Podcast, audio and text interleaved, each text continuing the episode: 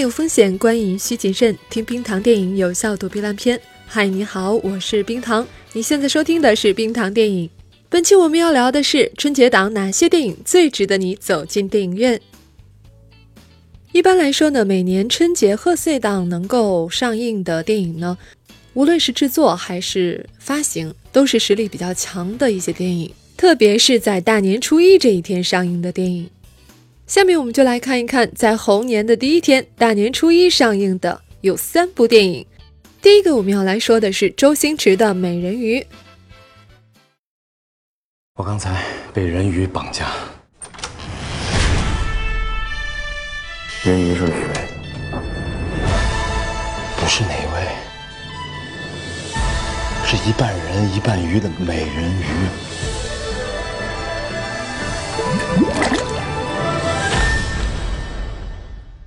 美人鱼啊！电影有没有看？就是那种长头发、身材很好的那种半人半鱼的美人鱼，明白吗？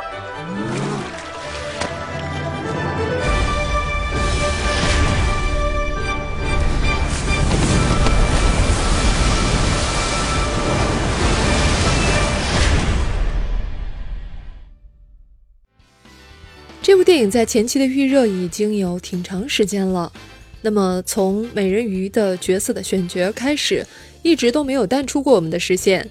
那么最后到定下来定档啊，在大年初一上映的时候呢，我首先注意到的是它有二 D 和三 D 两个版本，这一点呢，我个人是比较喜欢的。三 D 和二 D 呢，你可以去选择，而不是强制的只能看三 D。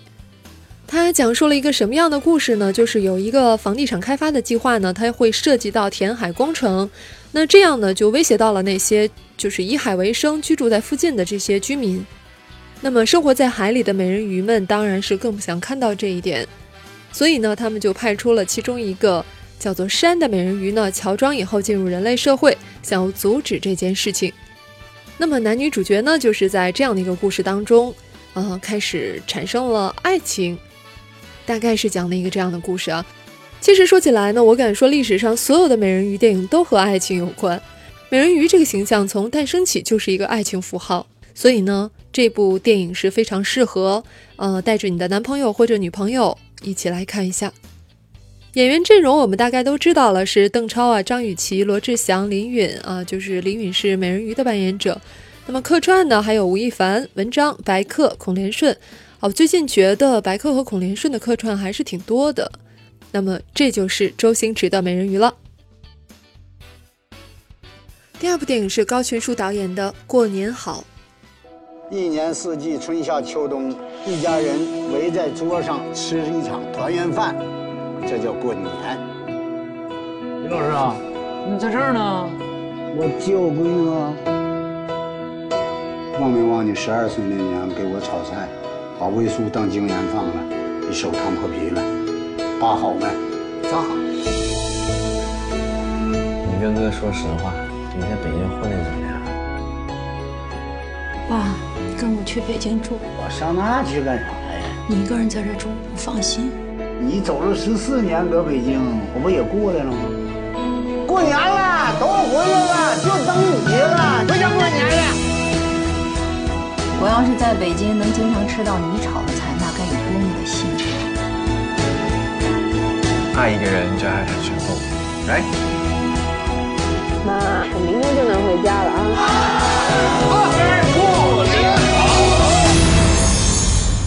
过年好！过年好！过年好！过年好！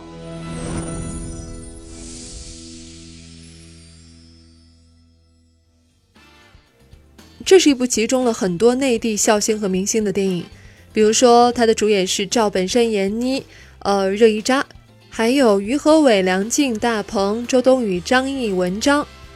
其实一般集中了很多明星的电影呢，我都是比较害怕的。真的有的时候人多、明星多，未必就能拍出好电影。但是这一次呢，这个电影有个靠谱的导演，高群书导演啊，所以我还是打算看一看的。嗯，高导呢，以往作品有《风声》啊，《西风烈》《东京审判》《神探亨特张》等等。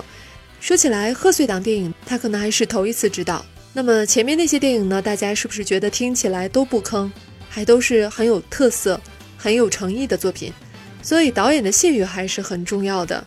加上这电影呢是二 D 的，我就更喜欢了。嗯，所有二 D 电影都值得加十分儿。其实最先关注到这部电影呢，是因为它的名字一下子让我想到，嗯，当初过年这部电影，开始以为是个续拍版什么的，嗯，好像看起来是应该没有关系的，然后也不会那么压抑啊，就是应该是一个，这应该是一个喜剧收尾的电影啊。冰糖预测是这样的，因为毕竟是大年初一嘛。在影片中呢，赵本山、闫妮、热依扎呢饰演是一家三代。嗯，赵本山和闫妮呢，她是一对冤家父女，两代人之间呢有隔阂，然后在过年的时候呢，各种的观念的碰撞。嗯，想一想，闫妮和赵本山的对手戏，稍微还是有些期待的。第三部呢是《西游记之孙悟空三打白骨精》。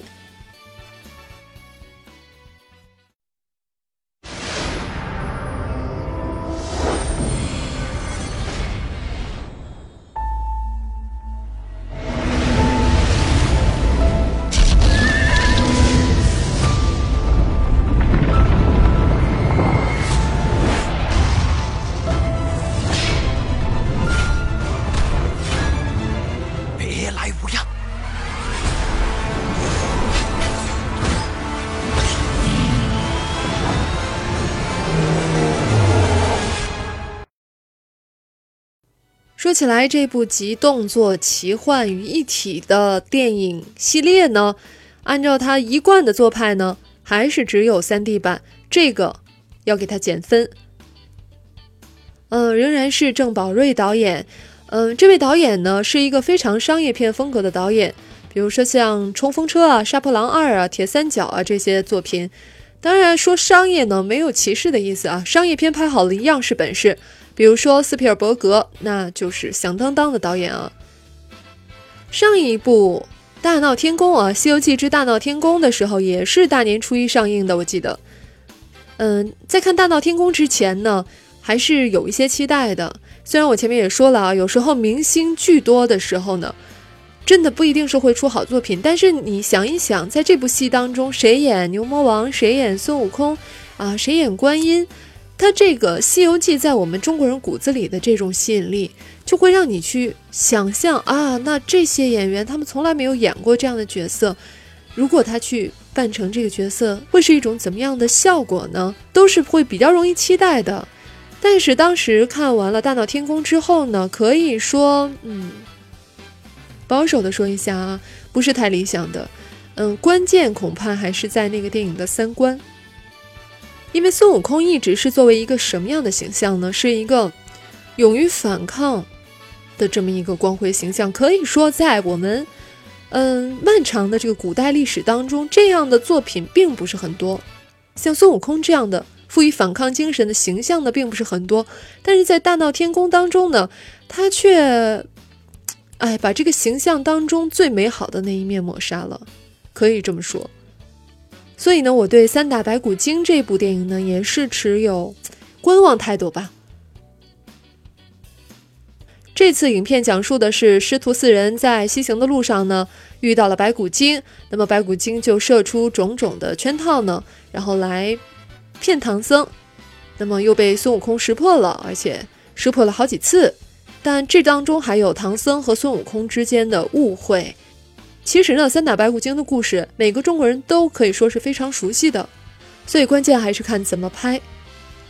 巩俐的白骨精，郭富城的孙悟空，冯绍峰的唐僧，小沈阳的猪八戒，陈慧琳的观音。那么当中，我确实比较关注巩俐扮演的白骨精这个角色，感觉还是有很大的诠释的空间。那么，而且，嗯，巩俐的演技会和这个角色之间有什么碰撞？这都是我们可以期待的。接下来呢，有一些在春节前就已经上映的电影，估计到时候还没有下线。当然，也有可能在一些影院会被前面几部挤下线。比较有看点的有三部，简单说一下。首先呢是《最后的巫师猎人》（The Last Witch Hunter）。For centuries, your immortality has made you the greatest soldier of the axe and cross. I need you to take me to the dream world. It's the only way to fight what's coming. I've waited my entire life to help you. But something else is awakening beyond good. 它是在一月十五号开始上映的，可以说在春节贺岁档之前呢，这算是一个比较惊艳的作品了。因为这个时间段一般是比较青黄不接的，因为一般来说呢，好作品或者有实力的作品呢，一般都会往后挪一挪，赶一下春节档，或者往前提一提呢，赶一下元旦档。所以一般来说，一月份后面的这个时间段是比较惨淡的。嗯，那么最后的《巫师猎人》还是让我感觉到眼前一亮。他的导演布瑞克·埃斯纳尔呢，是在2002年的作品《劫持》和2003年的《超感特工》还是可以的。然后也可以看出他是专攻灵异恐怖领域的。在这部电影当中呢，巫师猎人是个职业，就像吸血鬼猎人一样啊。那么这样一说，大家就明确了，巫师猎人就是专门抓坏巫师的猎人。巫师呢，在这部电影当中，好像主要指的是女巫。嗯，范迪塞尔呢扮演的就是这样一个人。几百年以前呢，他因为对付一个特别邪恶的黑巫后，被对方施加了一个永生的诅咒，获得了不死之身，拥有无限自愈的能力。所以几个世纪以后呢，他这个角色呢，变成了最后世界上最后的一个巫师猎人。其实冰糖特别好奇的就是啊，电影里面。电视剧里面总是说什么永生的诅咒，我真的不知道这个永生到底有什么不好啊！总是有很多观点说，啊，永生以后你看到你的亲人都去世啊什么的，嗯，朋友都去世啊，离开你啊，然后这个漫长的没有目的的生命，嗯，我无法理解这种说法啊！我觉得，即便你是一个肉身啊，会正常的生老病死，你仍然会面对很多亲友的去世。还有无限自愈的能力是多棒的能力啊！嗯，好吧，冰糖开了一下小脑洞啊。那么继续来说，嗯，范迪塞尔扮演的这个巫师猎人呢，他后来就生活在纽约。可是后来他的这个生活节奏呢被打乱了，因为发现，哎呀，不行，我不能剧透啊。嗯，就是说，嗯，邪恶女巫她又出现了，然后呢，这个主角范迪塞尔只能和第三十七代牧师多兰搭档合作。破解黑巫后的过去，阻止他的新阴谋。但是首先呢，他需要找到一个名叫 Chloe 的梦醒女巫。所谓的梦醒女巫，就是指具有能够帮助主角入梦能力的这样的女巫。那片中呢，在范蒂塞尔进入梦境之前呢，有一些呃小的情节还是挺可爱的。好，就说这么多吧啊，说下去要剧透了。我觉得这是一部非常值得去电影院看的电影啊！最后的巫师猎人。然后第二部呢是《云中行走》，它的英文名字很有意思，就叫做《The Walk》。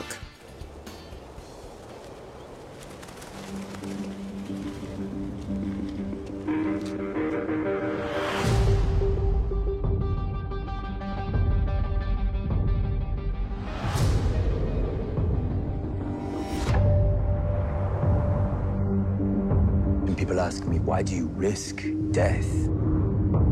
For me, this is life.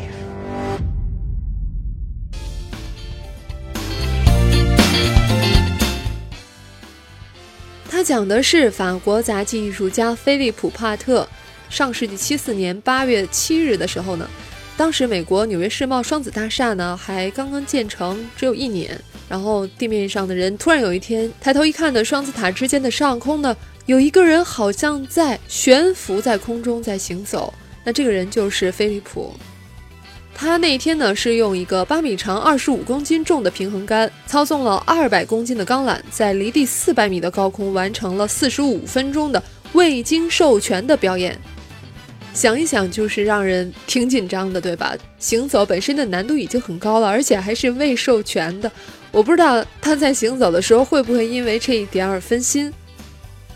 导演罗伯特·泽米奇斯呢，恐怕不是国内观众呃耳熟能详的名字，但是我们对他的作品其实是特别熟的。他跟斯皮尔伯格有很多合作，最早呢是他有一个剧本叫《一九四一年》，被斯皮尔伯格搬上了荧幕。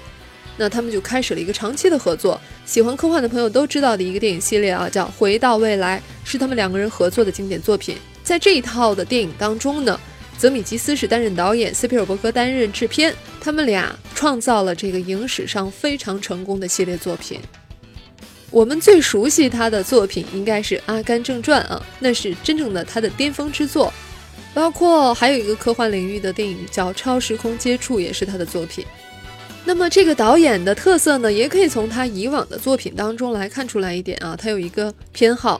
一九八八年，泽米基斯他推出了一个影片叫《谁陷害了兔子罗杰》。这部电影的特点呢，就是将卡通和实景相结合，这在当时应该是绝无仅有的。嗯，然后好像我记得还有乔丹，乔丹和那个兔子罗杰有对手戏。从这部电影当中就可以看出，这位导演是比较偏好那种电影技术带来的吸引效果。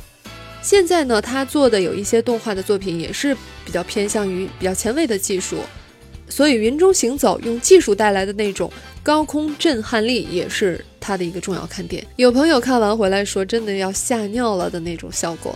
这种片子，我觉得三 D 还是值得的，嗯，必须看三 D。第三部是《功夫熊猫三》。Kung fu master is prepared to train hard, move fast, be brave, and above all, be ready. for anything。这部电影也是非常棒啊！它有二 D、三 D、MX 三 D、中国剧目好几个版可以供选择。这一部里面讲述的主要故事呢是阿宝，我们一直不知道他的父母是谁啊。然后这一集他的爸爸出现了，然后父子重逢，他们又一起找到了一块熊猫乐土。所谓的熊猫乐土呢，就是这个地方生活着很多的熊猫。哎，想想挺棒的吧？感觉。就能看到很多个阿宝了，啊，然后这个时候，如果故事要进行下去，就势必要出现一个大反派啊。这一集的大反派叫什么？绿眼牛，他打击了很多的功夫高手。那这个时候，阿宝就必须挺身而出了，而且他还要把这些熊猫村民都训练成所向披靡的功夫熊猫。其实什么系列拍到第三部的时候，有时候就有一种后继乏力的感觉。但是想一想，那么多个功夫熊猫在一起的场面还是挺壮观的啊。嗯，我觉得这个片子非常适合爸爸妈妈带着孩子啊，全家一起去看一下。以上就是春节档比较重要的六部电影了。呃，那么除此之外呢，也有其他的电影上映。呃，比如说有其他的动画片，但是看起来呢，中国动画却满满的美国味儿，所以。我不是特别看好，还有另外一个系列的电影也是到第三部了，但是，啊，我不知道啊，第一部和第二部都那么难看，为什么还会大卖？然后现在已经拍到了第三部，我就不在节目当中推荐了。在回复大家的留言之前呢，先在这里插播一个召集令，在所有听友小伙伴的支持和宠爱下呢，冰糖电影非常骄傲的入选了新浪微博二零一五年度播客前二十名。如果可以再前进一步晋级前十呢？电台将会受到更多的关注，也许会得到赞助。那样的话呢，我们就可以有更大的发挥空间，提高更新的频率，为大家提供更精彩的节目。所以，请立刻马上来到新浪微博“冰糖电影”的主页上面，置顶微博里面有蓝色的“投票”两个字的字样，请点击进入，选择冰糖电影以后呢，再点击投票就可以了。在入选的播客当中呢，电影节目是非常少的。作为影迷，我想你也一定希望电影播客受到更多人的关注吧。所以，如果你愿意的话，欢迎把这一期节目或者是那一条投票的微博呢，分享到你的朋友圈或者是其他的平台，让更多爱电影的朋友知道我们。每个人只可以为一家播客投票，冰糖等待你最宝贵的一票。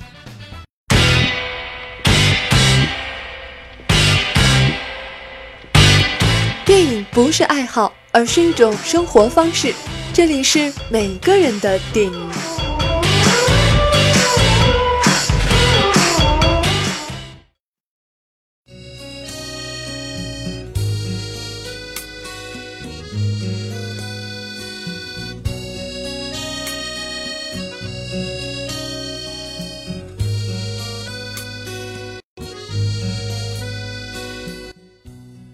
又到了每个人的电影。上一期节目啊，有一种守护叫斯内普。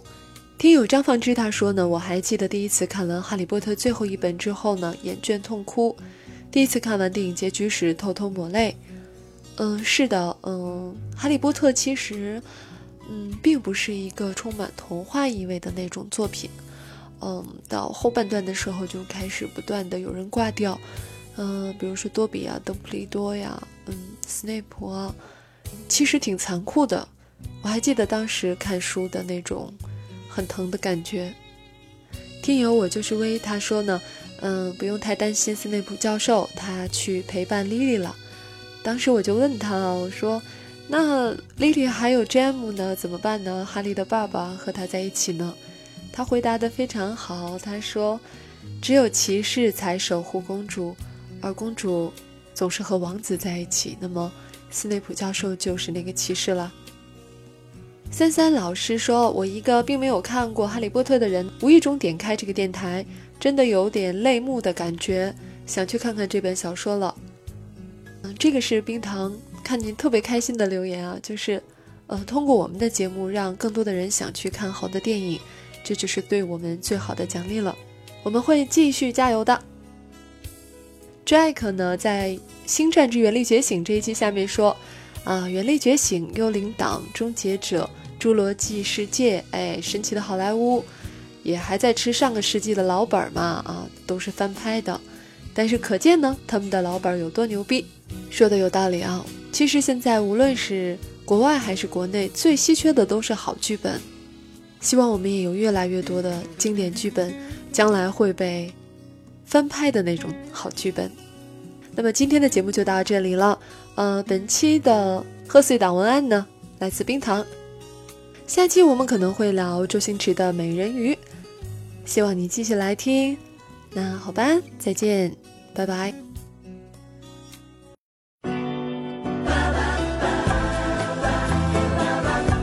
留言或投稿，请关注微博、微信公号“冰糖电影”。评论见性情，打赏见真情。